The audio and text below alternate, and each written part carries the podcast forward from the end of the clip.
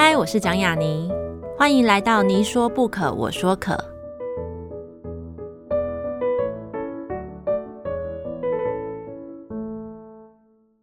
这个节目在爱听听抢先首播，欢迎大家关注我的节目。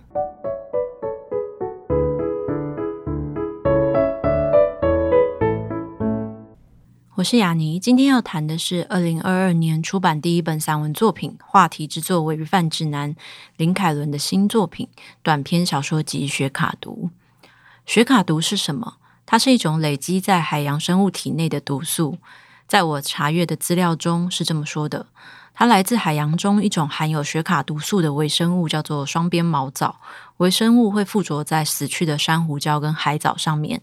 小鱼吃了藻类，大鱼在吃小鱼，因此积聚在鱼体内。通常鱼体越大，深海鱼所含的毒素就越高。林凯伦的《雪卡毒》除了是同名的单篇小说，也是这本集结许多来自过往积累的作品的短篇小说集汇整出的一本书。雪卡毒这个名词似乎也是林凯伦的宣言与自我解读。以书写鱼贩生活而广为人知的第一本散文集以外，他的许多得奖小说也都是写来自人与鱼和海洋生物之间的故事。鱼是他最明确的一个寓意，种种鱼市跟鱼市场里面的事，都是他对社会的观察与解剖。大量的书写同样背景与相近人物，就像是一次又一次的吞噬。有些毒与苦累积在小说与小说家之中。学卡读还能是什么？那或许也就是林凯伦作为小说家执迷与执着书写的一种人间中毒。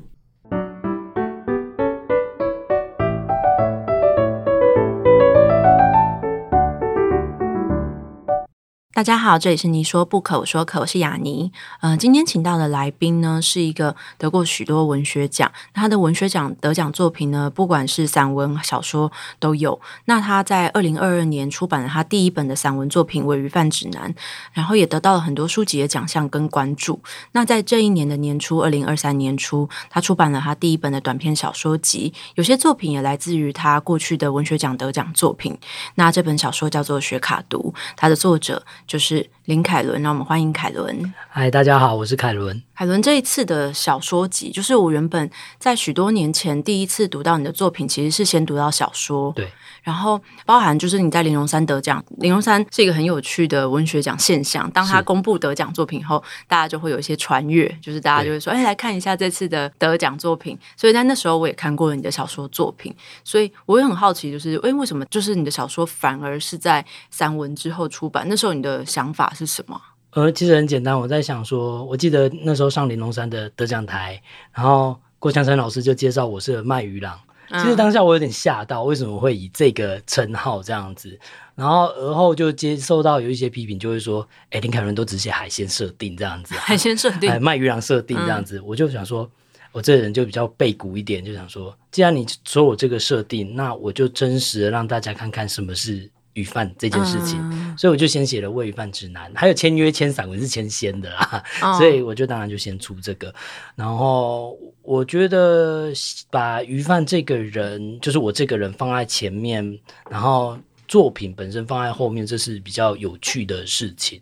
嗯，呃，可能大家都会想说，你小说字数够了，你就出小说吧。嗯，其实我小说字数早就够了这样子，但是我还是想跟大家讲，我是个鱼贩，鱼贩的生活是怎样。然后，相对鱼贩，那这些小说的呢？小说可能就是我另外一个面向的我这样子。我自己觉得，应该这样听起来的话，是你的小说作品其实是先你的散文作品受到关注，对。然后，可能你后来就是有一种，就是哎，你们说我是写海鲜的，但是我想要给你们知道，其实更多，就是不是只是这样。如果你们想要看的话，那我让你看看真实的生活是什么样子。是。可是那时候为什么反而像你讲的，就是但是你还是有先签散文这件事情？我我那时候就觉得，那先出散文好了。然后有一个重点，其实是有点吊诡的是，我觉得很多人会称我那本《伪鱼贩指南》是职人书写。嗯嗯嗯。但我在想说，如果我先出小说，再出职人书写，会被怎么样评论？我是一个玻璃心的人，所以很容易受各种评论影响。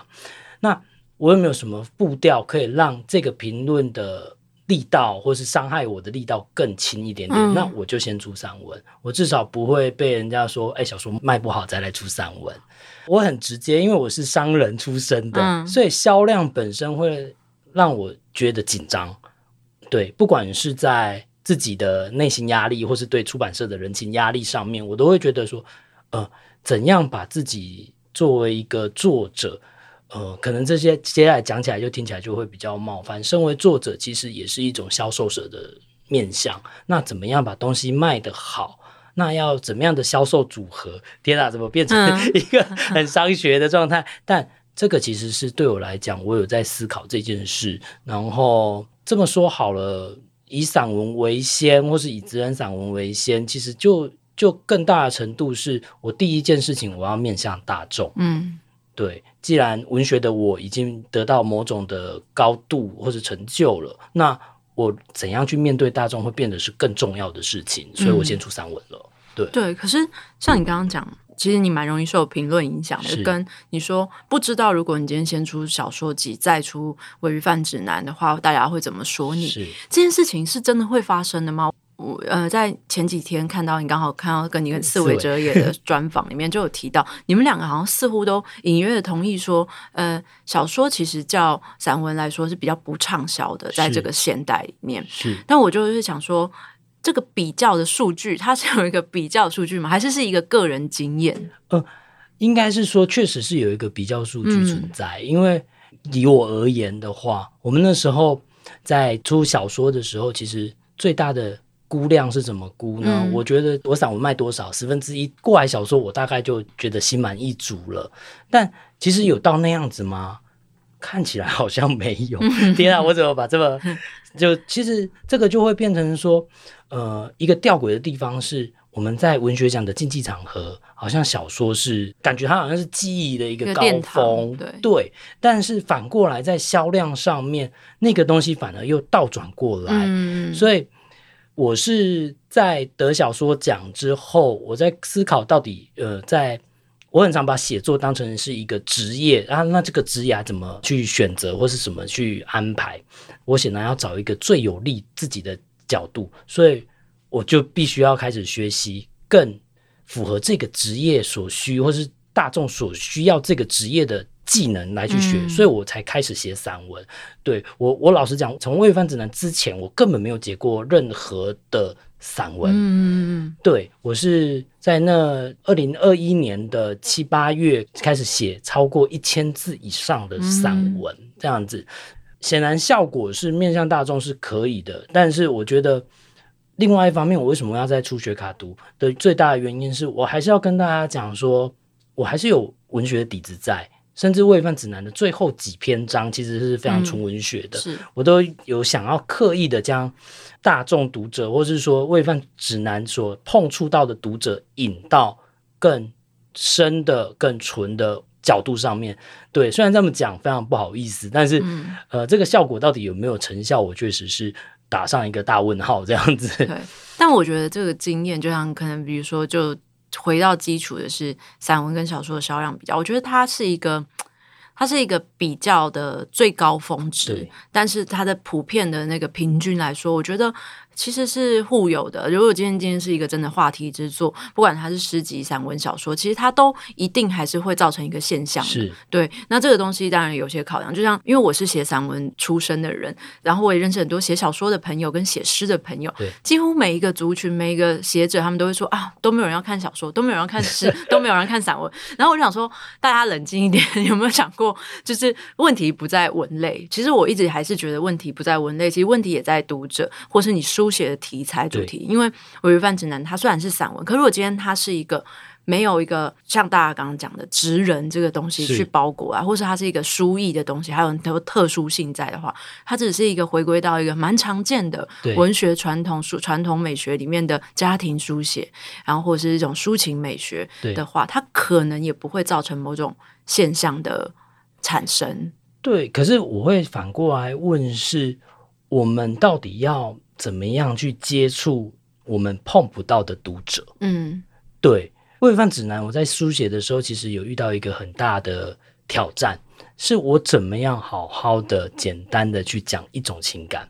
这个听起来是非常的简单的事，但是对于写小说的我来讲，其实是困难的。嗯、我因为我没有受过任何的正规的文学训练，但我知道一件事情是写的复杂是最简单的事，嗯、是没错。对，但是写的简单是困难的。所以对于我而言，虽然讲的好像情感写的简单，是我散文务必要做到的事情，因为我要接触到的人是是怎么样的人，我有预先的一个目标群众在。那学卡读的目标群众可能是纯文学的读者，嗯，嗯，但我还是尽我最大的可能将这边倒过去那边这样子，因为这个不单是我一个人的问题，或是我如果能导向了更多人到这边来，就是纯文学这边的话，那是不是在纯文学圈子的朋友们也能受惠？呃。虽虽然说这样子有点过度伟大，但是我觉得这个其实是大家都要努力的去思考一下，我们怎么样去触碰更多的读者，更多的读者。的意思是，其实是从销量可以看的。嗯、天啊，我这一集真的是讲的太 商业了吧？嗯、但我觉得这个其实是非常重要的，去思考一件事情：如果文学作为一个职业，如果你要全职写作，嗯、那你要遇到的是什么准备？那不单单是一个小说技艺上的问题，我们会不断的去思考，小说家要进步到什么程度才成为一个真正的小说家，而且靠真正的小说家这个定义来养活自己。嗯。究竟是技艺上的进步呢，还是面对读者的面向呢？嗯，这个我这几个月就不断的在思考这个问题。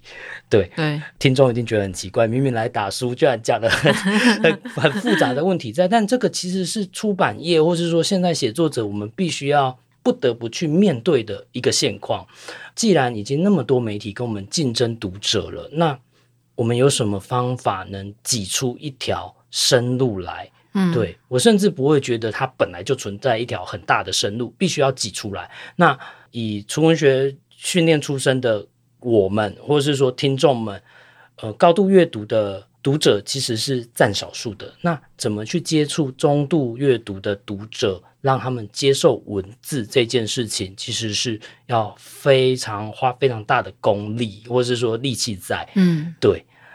我觉得这样子讲好危险啊！对，其实是有危险性存在的啦。对，对，因为它会变得很像是一种，就像你刚刚讲的，可以谈谈商业。当然，我自己也会觉得商业这个考量在呃在写作上面是非常非常重要的一件事情的原因是，就像我同意的部分是。你说的，其实你出一本书，你必须对出版社负责，你必须对经手过这本书所有人去负责，那些都是一个支出，那些都是成本。那如果你连一千五百本的一刷你都卖不完，其实跟大家分享，就台湾现在的生态来说，很多书其实是卖不过一千五百本。以前可能一刷有两千本、三千本，现在慢慢都推到一千五，甚至有听过一千的。但是即使是这样，你卖不完的时候，它还是没有办法打平，所以很多出版社就要去申请出版补助嘛。对啊。我认识的朋友也会觉得说，写书是一回事，出书以后的事情是另外一个挑战。没错，是真的。那至于畅不畅销这件事情，我常常读到很多的世界级的作家，他们都在被问到一个问题。这个问题其实有点像我们今天在讨论问题是：你要为谁写作？是对，你要为读者吗？那答案其实是很两极的。是有些写作者会说。你要想象你有最好的读者，是。然后有些人说你要为自己写，或者是为自己的国家、为自己的民族而写，而不是为读者去写。我觉得所有的答案其实都是成立的。嗯，对。那当然这就影响到说，哎，你 get 到，就像你刚刚讲，你其实甚至会去说，那有没有比较高阶的读者、中阶阅读的需求的读者？那我们要怎么样去扩展出更多人去读纯文学这个东西？是对，然后这件事情我就觉得很有趣。或许我们等一下聊一下这件事情，但是因为毕竟今天是打书嘛，所以我们还是可以聊一下学卡读这这本书里面的作品，是或是说它的纯文学性来自哪里？你自己会觉得，就如果你今天你是一个第一本读呃，林凯伦，但是你第一本却拿到学卡读的人，对，他其实也会不难的去发现说，这个作者人生经验一定是跟海洋有关系，是，然后他人生经验一定是可以跟可能甚至跟原住民的呃社会的观察，其实有也是有关系的，就是一个鱼式的故事，对，同样的东西，一个跟原住民产生交集的一个生活经验，嗯，你会怎么在散文里面处理？你会怎么在小说里面处理？我小说都会试着去做一件事情，是丢到一个没有人看见的角色，或是不那么重要的角色。我会一直想问说，我们的小说书写常会写一些特殊且站在某个政治正确的地方，嗯、那政治不正确的人会该怎么生活？对，其实没有那么的困难，或是没有那么被虽然受到排挤，但是他还要继续活着这样子。嗯呃，我我这本小说里面应该很少死人啊，所以我就会觉得说，他们都好好活着了，那我怎么样去书写他的故事？我怎么样去掉入那个角色里面？我一直在锻炼一件事情，其实像原住民书写，或是说像我写泰雅族这件事情，其实都是非常后期的。嗯、甚至我一开始写写作，在二零一六年开始加入朱宥勋的写作班的时候，我那时候是完全不碰鱼贩这件事情。我可以写鱼，嗯、但是我不要写鱼贩。我是到了学卡图才开始写鱼贩这样子，嗯、然后。因为我那时候是完全不敢去碰这个议题，对。然后我觉得反过来讲的话，把这些标签全部丢掉之后，那这些角色身为一个人，嗯，我们有见到这些人过吗？一定有，只是我们不想去看而已。或是说，我们自己的生活其实就是这样。很常有人会说我的小说非常的底层，非常的惨，但是我从来都不觉得他们是一个底层或是非常的惨的状态。嗯、呃，它其实就像我们日常生活遇到的事情。对那些情商，或者说那些虽虽然反三有点夸张，就是遇到的事情太多了，是但是像学卡读很简单嘛，我只是要把家里的房产卖掉，那房产会引引起被谁的困扰，或是说我卖掉之后我想要做什么？嗯、就像是家里如果突然长辈往生了，你要处理你的祖产，你怎么处理？然后你会有什么心理困境？我把它写出来而已，就这么简单。然后例如学卡图里面的男主角，呃，非常意男。呃，很多人会看得不舒服，像周老师就看得、嗯、哦，真的，周芬兰老师就看得非常不舒服。但是我反过来去问，这个不舒服代表我本身吗？显然不是。那代表异男吗？某种程度上是的。对于女性的眼光投射，我们可能会写女性怎么样去面对这个眼光投射的不舒服感。但是男性那边我们是怎么看待的？我试着去写，可以作为反讽，可以作为某种印证，我都觉得这个都是我想要做的事情，就是。怎么样去诚实的且真诚的去表达这个角色的心理感受，跟他遇到的世界，这个世界又怎么样去面对他的？我想这个是我小说一直不断的想要去做的，而且不是那么的政治正确，复印在那个上面。嗯、我觉得这是我小说最重要的一件事情，就是这个世界我是这样子看的，然后我就剖给你们看。嗯，对。对啊，我觉得比较比较起来，两本书其实有点像是，一个是，嗯、呃，如果你说，因为常常会有人讲真实性，其实我一直是赞成小说里面所揭露出的真实。那个东西比较像是摄影机，对，然后而散文里面真实比较像是就是眼睛这件事情，眼睛跟摄影是不一样，经过剪辑，经过什么东西，嗯、可是真实度说不定小说在里面其实更高。对，当然我自己也还是会觉得，因为我最早读到的林凯伦作品就是短篇小说，是我印象也很深。后来没想到，哎，就有出书《喂鱼贩指南》，我想说，哎，小说嘞？但是我记得刚刚开始看完作品的时候，跟就是写作者的朋友讨论的时候，就想说。我应该很久以前有有在一个讨论会里面遇过你，然后那时候我就想说，因为那时候你还没出书，然后我就想说，这个人就是一个作家，就是？你干嘛混在里面呢？有遇到吗？有有一个成大文学社的一个哦，对对对对对，然后我有去上课，对对对，然后我就想说，这个人我不知道怎么评论，因为他应该要去出书吧，然后你就说，哎，其实你签约了，我想说，哦，原来如此，对对对。我自己是觉得，嗯，像你刚刚有提到一个，就是你在一五年的时候，其实你一开始去某些写作班，比如说朱友勋带领的写作的课上面，你是没有写自己这些，不管是海鲜主题，海鲜主题到底是谁讲的啊？啊，真的很多人讲说，你看，你可能就靠设定啊，我就想什么设定，那我就把设定展现给大家。因为那好像是这个餐厅，好，总而言之，就是这些东西你都没有写。那你一开始那些时候，你到底写什么的？啊，我很常会写。科幻小说哦，真的，或是说一个设定非常庞大的东西，嗯、或是父女之间的问题，其实很常去写这些。然后我觉得那段时间的小说最大的目的是避开我自身的身份，嗯，去写我自身的问题。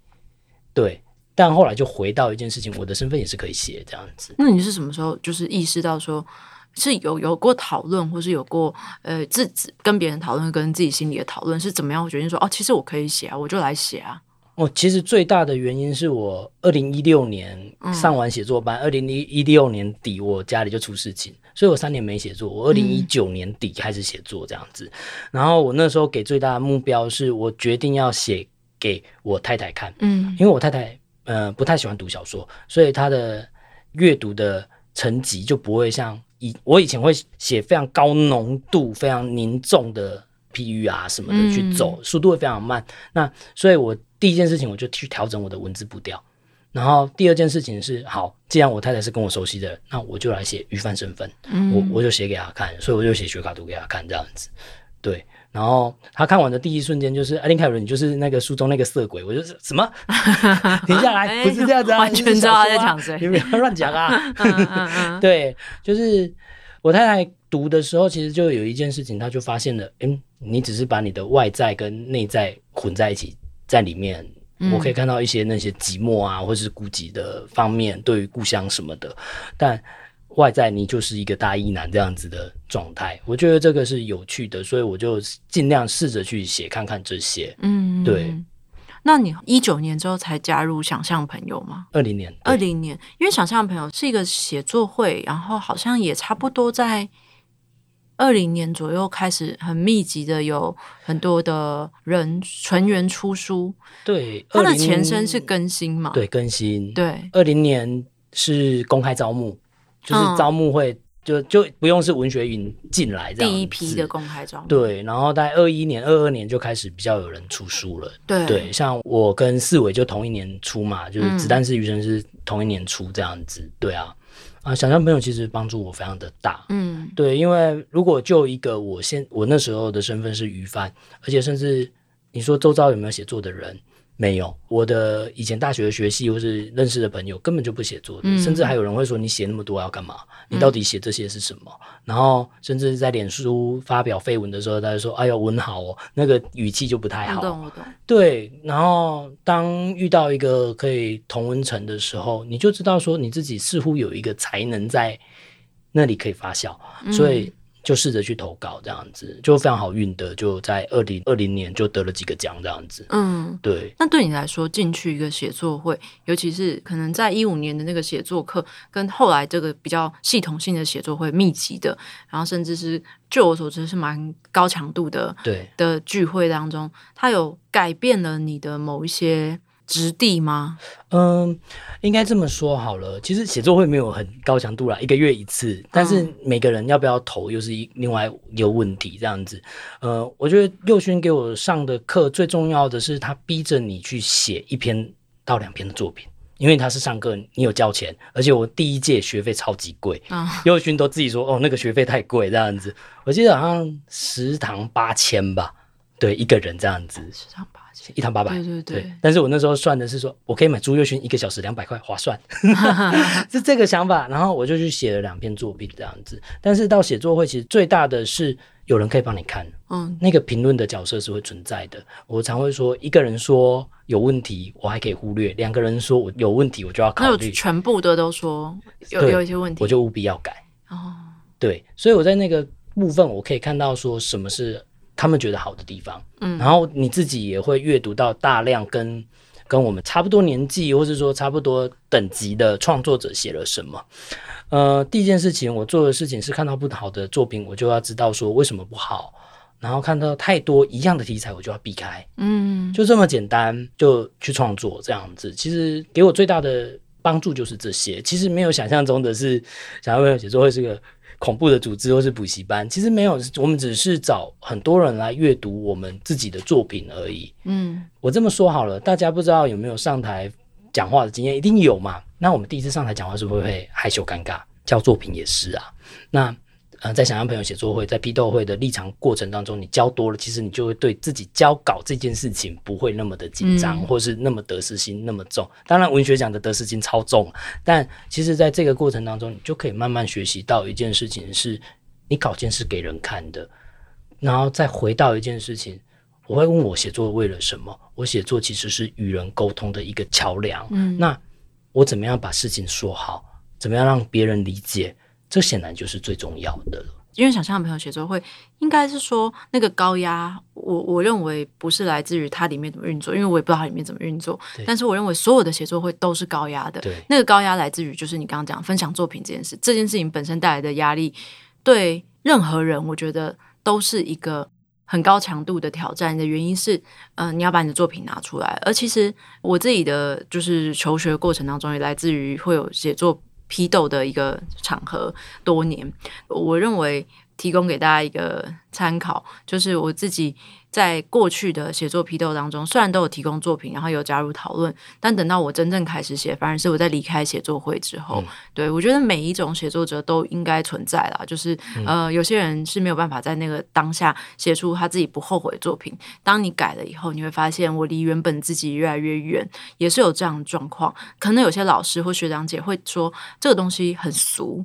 嗯、我们那时候批评也是蛮直接，比如说哦，这个主题好俗，这个开头大家都这样写，嗯，然后他就会觉得说，可是我就是要这样写啊，对，可是我就是要这样写，你又能怎么样？是，而那个可是我就要这样写的人。他反而成为我们之中走到一个很远地方的人，不是不见的远，是就是一个文学上的远。所以各种不同的阶段，就像，但是我我必须承认的是，当你并不是文学体系出身的人，而你想要写作的时候，比如说你是思维哲业，你是一个工程师，然后或者说你是一个在。就是在商言商，或者你所读的科系，大家都会在那边乱乱表人的地方。嗯、因为像我以前，虽然我是中文系，可是我记得脸书刚有的时候，你有时候会想要写网志，脸书会有网志一开始，然后你发文以后，你就会有一些同学出来说什么很会耶，什么什么好感人哦，他说什么原来雅尼是诗人，我想说对对对，你们都去死吧。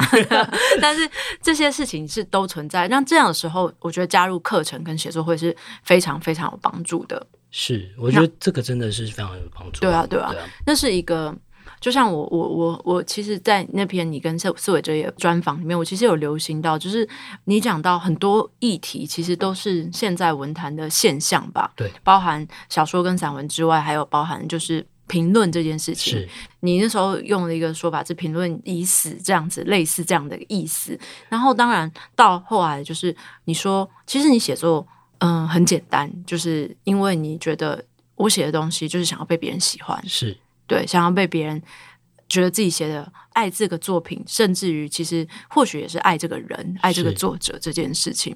那你觉得写作是一个能够得到这些事情到达的地方吗？我觉得写作是一个很恶毒的对象，是。对，他是一个你明知他。很难给你，但你却想要跟他要的人，嗯，应该不会是说要求取爱或者是什么的，那可能是最后的副作用，嗯、销量什么是可能是我爱是什么？其实你有想要讲的是啊，对，我以前读社会学的时候，我可能可以用社会学理论去套出一大堆概念，然后去解释我想要讲的事情，嗯、但文学不行，文学你必须要透过角色，透过你遇到的生活去表达你想要讲的东西，那。显然那个是不容易达到的，但是同时它也是容易达到，因为阅读的门槛其实比较低。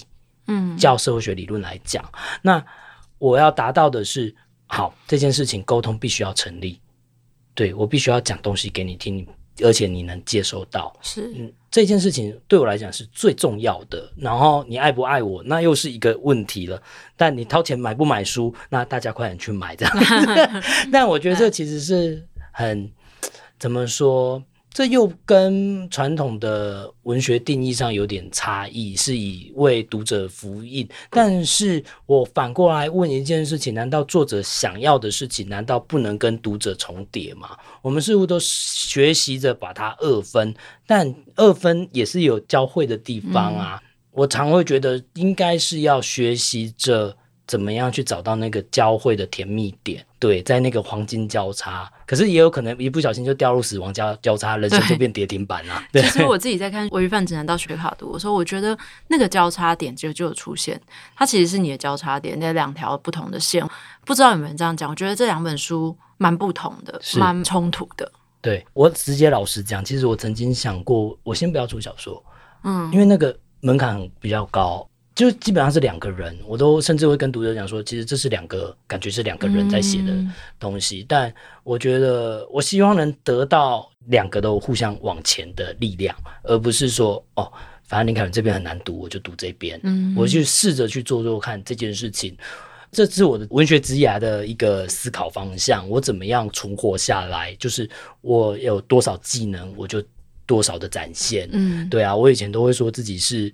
我立志成为文学界的小北百货嘛，嗯，对，因为我必须要什么都会，或者是说我我能把握的东西，我什么都会，那就好了。那四维曾经问过我，难道你不想要在这个领域得到顶尖的殊荣吗？他说的是写作这个领域吗？写作或是你写作的风格上面，嗯、我说我不用，我不不用达到这个，我需要的其实是假设今天一个领域跟一个领域之间，呃，这样讲好了，例如说鱼饭书写跟泰雅族书写跟什么书写、嗯、放在一起的时候，交汇而成的那条路，可能就没有人走过。嗯、第一个人走，可能我不是顶尖的，但我一定是第一个。我要去尝试更多的这样的路径，对，然后同时也能保证自己能在这个地方。很多人会讲说，你写尾鱼饭这种，然后你会不会后来你不会写？像雪卡图这样的小说，嗯、但如果它是身体记忆，它是一个肌肉的记忆的话，那总会写的。对，那只是你要不要去用这个武器而已。嗯，对，对啊。我的提问其实反而是相反的，我会觉得你能忍着多久不写像雪卡读这样的东西？哦，这个好问题。嗯，其实我还好。你可以。我可以，我大概半年没写小说了。嗯，对。然后除了因为国艺会计划在即，可是你的脑子会去写啊？我脑子会去写，但是我就是存在那个备忘录里面，嗯、到时候调出来就好了。其实写小说是非常娱乐自己的事，但你还是得写讲散文也是，所以我就觉得还好，我就可以取舍这件事，我不会说现在一定要写。嗯，对，我可以放着，没关系。但你终究可能还是要再把它拿出来，想说我来面对你了。对，对，因为你还是会有一个，嗯、呃，我会我会这样称呼，就是这种东西，它是一个，就是如果你今天有一把枪，你一定会想要找个地方开一开它。对，对，那是一个火力的展现，你会还是想要知道说，我这把枪还不可以，还可不可以开？我的小说还可以走到多深的地方？这个东西其实是一个，但凡你到过，你会忍不住想要再回去看看的地方。对，对，可是我现在会。会想的是另外一个方面是，嗯，我确实可以急到很深了，没错。那我怎么样变成散弹枪？对，我会想这件事情，嗯、因为还是要去面对自己的读者到底是什么模样。嗯对，我他们应该已经有一群存在的人，因为是对，就是这样啊。你看我多焦虑啊！但我觉得这会是有趣的啦。嗯，对。像我们其实一直讨论职人书写，因为从可能做工的人啊、大师兄啊，到可能姜太宇再去写洗车人家等等，其实这样延续下来，确实好像会有一个。职人书写的东西，虽然我一直对于分类这件事情是既欢迎又不欢迎的，但是我觉得它就是一个方便的东西，OK 没有问题。但你对于职人书写这个东西，你可以知道，就是感觉到，就是诶，我认识的所有的职人书写的朋友们，他们都有一个恐慌，微微会有一个恐慌，是说，嗯，比如说可能像呃做工的人或者像什么，他一定会有一个说，那我现在要写几本这样的东西，嗯、或者说我要不要写第二本？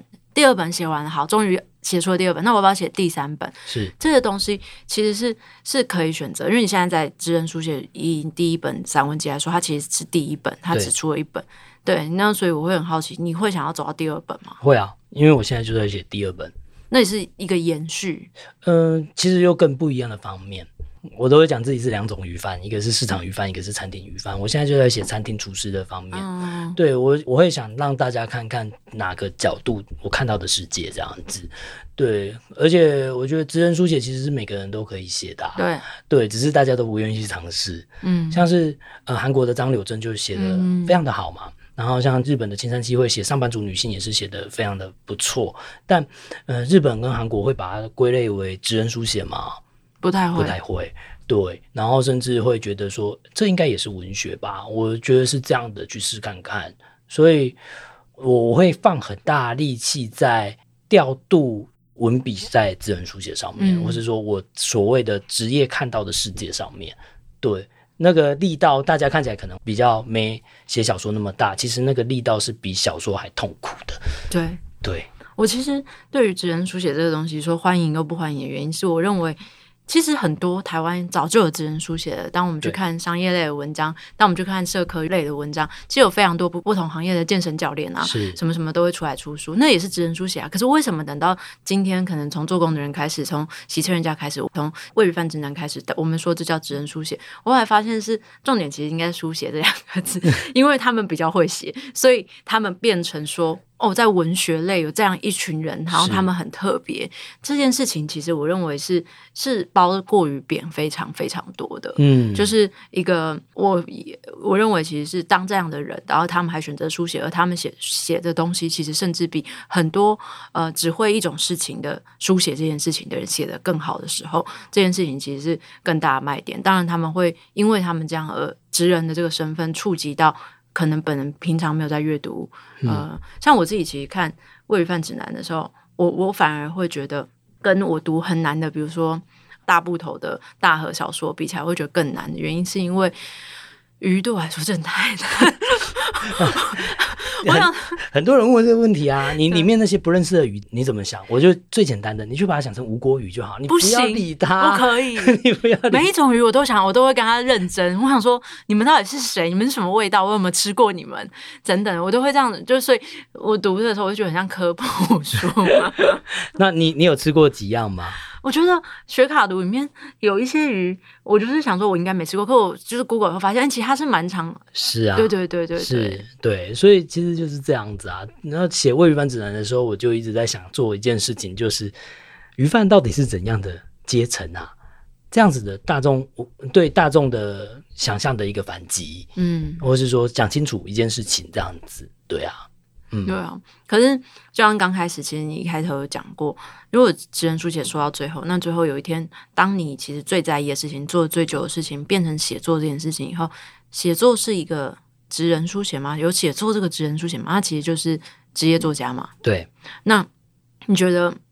你有想要往 职业作家这条路前进吗？嗯，我当初写作的时候，其实就是要想要当一个副业。嗯，对，我不知道雅尼知不知道我为什么写作？嗯，我写作的起源其实是我以以前一天卖鱼十六个小时，十六个小时通常就没有力气写作了，啊，因为它是高高强度的劳力活动。这样子，有一天儿女就跟我讲说：“爸爸，你都只是睡觉，从来都不陪我们玩。”我就把工作砍一半，嗯，变六到八个小时陪他们玩，我才发现有余力了。我有余力才开始写作。那我写作的时候，第一件事情我想的是，我以后如果不能卖鱼了怎么办？嗯，我必须要找到一个职业。我不知道雅尼听起来是不是？我其实对写作身为一个职业这件事情非常的认真。嗯嗯，对。然后当然写作当成职人书写，就会 真的就很常看到的散文会很出现这种。对啊，对。但如果写作真的变成一个职人书写的样貌就会非常的刺激。对啊，我也觉得。你就会变成说，你会把出版社啊，或是邀约方的各种事情讲出来。那我们能破除这个对于作家这个光环的除魅吗？我觉得那其实是危险的。但好像可以做看看。你怎么推了一个危险的事情？那我觉得那个其实是可以做的，因为那也是有趣的。我觉得职人书写有趣的地方是我们对于这些东西的不了解，导致它变得非常有趣。嗯嗯嗯。那我们对作家了解吗？可能其实也不了解。对，如果我们两个可能了解，但是听众可能就不了解，嗯、就会非常想知道怎么样他是一个作家的心的生态，嗯、然后他会遇到什么事情。右勋做过的作家的新手村，嗯、对，就可能有做到这件事情，但变成散文化的事就非常少人去做。对对对对，然后。那我们可能在写这本书这样的书，讲的好像自己已经要开始写了。我们可能就会写非常多生活化的一些困境，像贷款可能不能用作家贷，然后额信用卡额度可能会比较少。对，可是鱼贩像我现在还不能申请信用卡这样子。哦，对啊，因为它是一个没有收入的职业，我是就是对怎么看这个东西？对对，然后就会变成说很多事情是有趣的。对啊。然后大家就会知道，我们为了一个字几块，在那整天算来算去，那个其实也会是有趣的。只是我们怎么样不要浪漫化的去写。我觉得喂鱼贩指南做到一件事情是不浪漫化，嗯，或甚至学卡读，甚至我自己写作就是不要去浪漫化很多事情，我们是直接的来。对，嗯，对。可是不要浪漫化这件事情，其实也是一个，我觉得是蛮蛮后现代的一件事情。嗯，因为文学其实它本身就是一个。浪漫作为一种技巧，是浪漫作为一种书写技能，这是很重要很重要的一个东西。当你不去做这件事情的时候，其实就会自己帮自己设一些陷阱，让自己的路走得更有趣一点吧。对，这样子。但是对你来说，从你开始出书，然后到现在第二，你你有因为这样，所以你要花更多的时间在写作上面啊，或是甚至是处理邀约啊，或甚至是处理一些活动什么的。嗯、呃，我花的时间其实就会变成。哦，时间管理大师这样 像我们录音当下是星期一，对，我星期一是放假的。我通常都会刻意把工作排在六日一、嗯、下午，你都很好约到我，因为我早上就处理完工作了。嗯、对，然后关于写作，其实我没有增加时间，我还是把孩子啊哄到睡觉，我才开始写，一天才一到两个小时，嗯、这个其实没有变。因为它毕竟对我来讲，现在已经像是个职业了。嗯，职业最重要的是固定的工时，跟你固定的可以在某些时段不断的产出。没错，这倒是。对，好恐怖。我觉得想想我这样讲真的非常的恐怖。嗯、但是这其实我老实讲，这样子的工时跟什么灵感乍现，其实完全一点关系都没有。我们必须要。更理解到，作家作为一个职业，他就必须要像一个工作，而不是像一个随意产出跟随意不产出的行当。这个其实非常重要。那比较像是，我觉得只有学生时期可以做到这件事情。会吗？我觉得，呃，仰赖灵感是很危险的创作技巧。它不是一个技巧，它是一个降临会。对，呃，我这样讲好了。如果你我我们有每天工作立场的工写作工作的时候，那灵感降临的时候，你也在工作状态，所以你就可以随时进入那个工作状态。我觉得这才是对我来讲是最好的。但这可显然要放弃很多东西，放弃什么？最多的就是追剧的时间。嗯，对，像我最近疯狂看那个板垣育二的，所以我最近看完大豆田这样子。嗯，对，然后我才发现，哎，原来我在。二零二零年开始写作到现在，原来我，错过了一些，我做过一些事情，但是最重要的是这个，但是我在这些写作里面，就是我我我我错过这些事情里面，我做了什么？那些事情是带给我娱乐的。为什么写作可以让我持续到现在？嗯，产出算大这样子，是因为它有巨大的娱乐性。对，我不知道雅尼有没有这种经验，就是写一写就开始拍手。嗯、对，我太太最常听的就是我的朗读，嗯，对，然后她。我问他有没有认真听，他说有啊。那我讲什么？对，但是我其实就只是想，想这个得到娱乐的状态，其实是非常的棒的。对对，对我我自己也也非常同意这件事情。我觉得写作是一个最大的娱乐，就当它变成一个。职业吗？半职业以后，他依然还是。但是，所以有人就说，职业是自己喜欢做的事情，是一件很幸福的事情。我到现在也是这么同意。但是，势必所有的事情，你都要牺牲掉原本你喜欢的其他事情。对对对，对吧？对可能你就是少了追剧嘛。然后，我可能就这几年都不会跟朋友出去喝酒。但因为想说疫情，所以也还好。对对对，等等的，其实这都是一个一些选择。对，当然，嗯。回头谈到一开始的那个很多，不管是你在过去的采访里面也好啊，甚至是在散文里面也好，或是我觉得比较多的是在你自己的某一些接受采访，或是感言，或是甚至像刚刚一开始提的跟思维哲言那篇专访里面，其实都有一个很长的一个主题，一个一个永恒的主题。其实我觉得那个主题反而是对于文学的一种。置身其中，但又置身其外的感受是对，当时所以那一篇专访文章，就大家有兴趣可以看。标题其实就是“转学生的爱与寂寞”，就是你就是那个转学生嘛，意思就是如此。对对对，你会觉得说，你会觉得这样的感受是什么？为什么这么强烈？包含转学生这件事情，包含评论的溃题、无人谈论的寂寞这些事情。对，嗯。呃我我先讲一下自己的故事好了。我身为转学生的经验超级多，这样子。嗯、我我大学就读了三所，然后是因为转学考的关系。你的系都一样吗？呃，不一样。我从大众传播转到传播艺术，再转到社会这样子。最后一个转是社会，社会，社会。然后对转学生最重要的其实是很难分组啊，对，很难分组。那除了跟转学生啊，对，但我只有用一个方法让自己变得很好分组。就是我比别人还要强大，呃，我记得那时候最最常做的事情是写三千字的报告，然后六个人嘛，然后我就会一个人全部完成，然后三千字是 Word 打开是三千字，但是它备注不算三千字里面，我大概写了一万字的报告交过去，嗯、下一次就有人找你去分组了。嗯，呃，那那是融入群体没错，但是其实也是个假的融入群体，因为你是因为你的。刻意的强大，假装强大才是这样子。对对对。但进入文学圈呢，我第一件事情讲的是，刚进来的时候是没有任何的朋友，嗯，到后来才在想象朋友，慢慢的结交朋友这样子，就没有想象了。对，就没有想象，非常 实际的，随随时都在约出来吃饭这样子。嗯、但那我要怎么样去做？我只能在记忆上不断的增强，然后追求评论嘛。你知道你周遭人怎么评论你了？对、啊。那除了想象朋友之外的评论呢？嗯，现在是非常的少，很难。嗯，对，除了写序、花钱书评，对，之类。可是，甚至一般的读者的书评，可能都比创作者阅读还多。如果创作者是阅读比较多的人的话，那为什么我们都吝于去评论他人？我不知道怎么说，诶，可能是我们对于负评会非常的玻璃心，或是说我们都不好意思。写出什么？因为我们都知道彼此都如此的纤细脆弱，就算写好的，我们都会恶意解读。我觉得这个可能就会变成一个非常负向的循环。假设这样子好了，如果我的学卡读是呃面向非常纯文学的读者，那纯文学的读者到底有没有读？你抓不到。嗯，我我觉得这个其实是很恐慌的。我不知道。好像雅尼的节目都没有讲过这个，就是我们怎么样去抓住纯文学读者，或是说我们知不知道纯文学读者在哪这件事情。对，我是你的忠实听众啦，嗯、所以我超想问说，到底什么是祖师奶奶？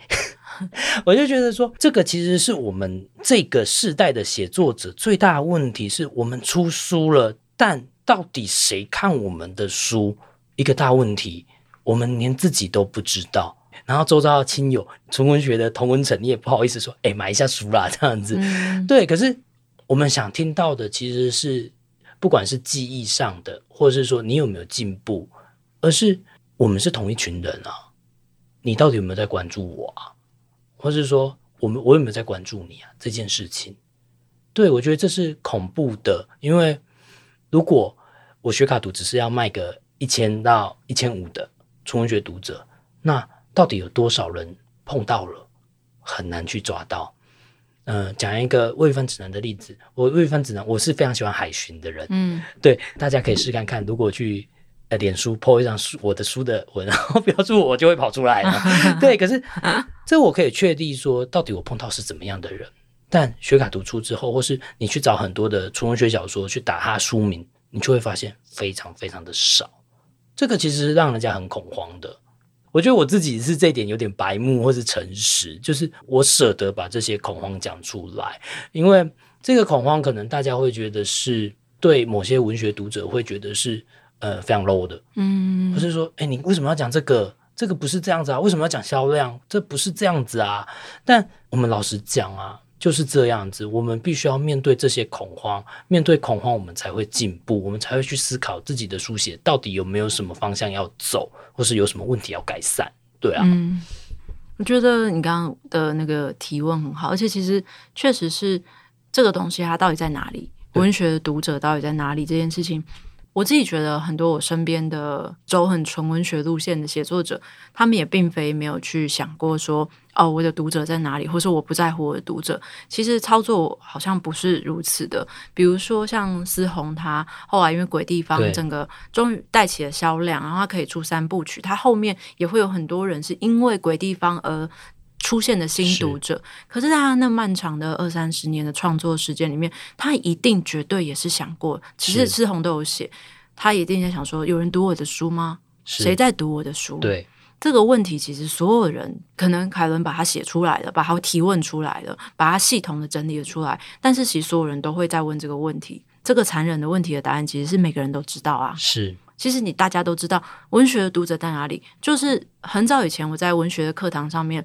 我的老师就告诉过我说：“你像你卖一千五百本是一个好的一个结果，但你可能这本书你用尽你的全心全力，写了四年的一本长篇，台湾只有七百个人买，只有五百个人读完，只有三百个人喜欢。是那为了那三百个人，你要继续下去吗？你要问自己的问题，其实是在你到底要为那三百个理想读者而写，还是你要为更多的三万个人，让他们读到你更多作品？这其实是一个陷阱，那是一个交涉，一个自我介绍。我如果用一个。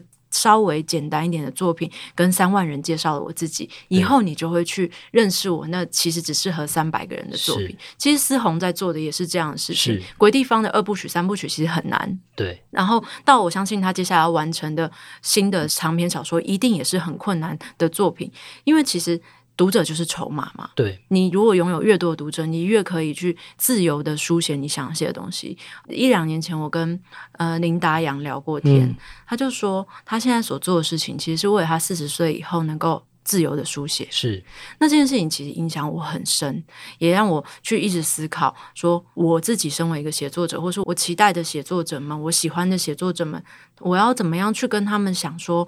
你们要为什么而写？嗯，如果当你的理想读者只有三百个人，而他们不知道在哪里的时候，后来我自己给自己的答案，跟我这个节目所所设定的一个答案，其实是比较相远的。嗯。我觉得我的答案其实没有那么的竞争，没有那么的想要去为那三万个人的存在而写。我觉得理想的状态可能是把时间拉长。嗯，就像思维者也说的，如果有一个文学的桂冠在你头上，有些人他们会知道你这段时间努力。那当然还有一个方式是。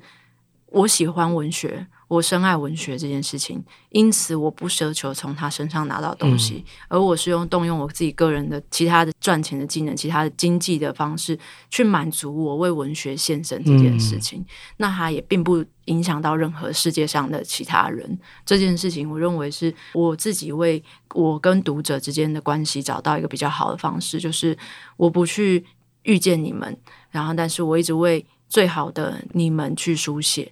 那当有一天有人因为别的事情认识我，然后来读我其他作品而刚好喜欢的话，我会想要跟大家讲的是，不管在什么地方或是什么时候，我还是会努力的完成每一部我自己不会后悔的作品。嗯。当然，没有一个作品是会后悔的，包含第一本书。我相信很多人都会说，第一本书叫做。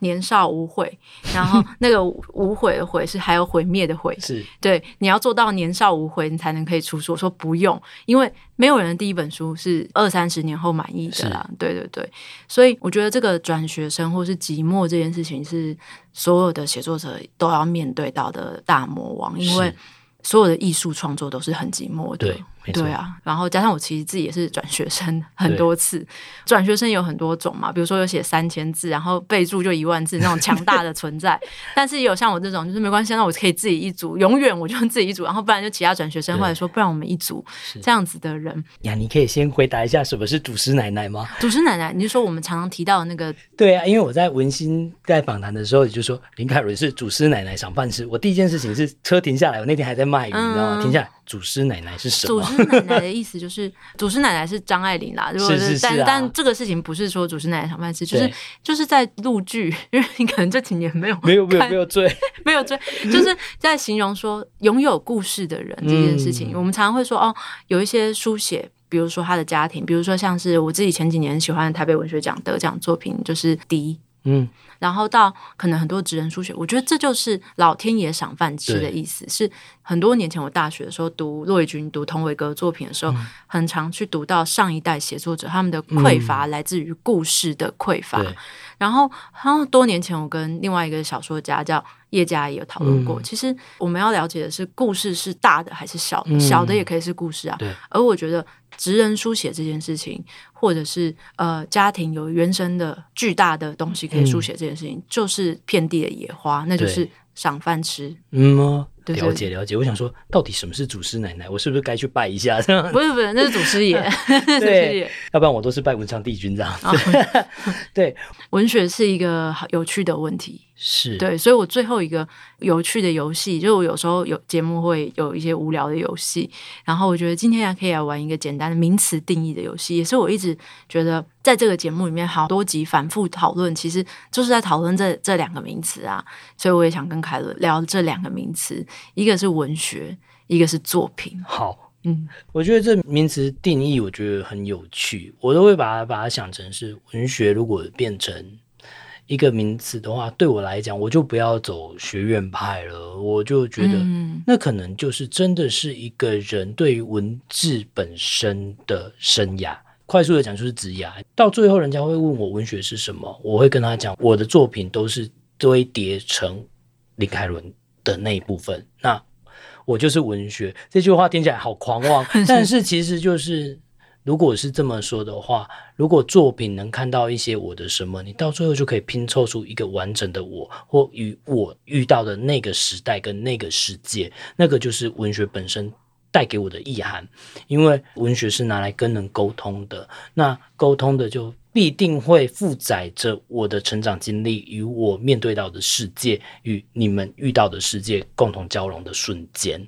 那我觉得这才是文学，而作品是那些。文学里面的各种切片，但是切片的模样有点不一样。你像尾鱼来讲好了，你可能尾鱼饭指南是切到尾鱼的尾部，嗯，就是如果我文学是一个尾鱼的话，我可能切到尾部，学卡图可能切到腹部，嗯，对，那可能我会觉得小说可能是我更贴近于我的精华部分。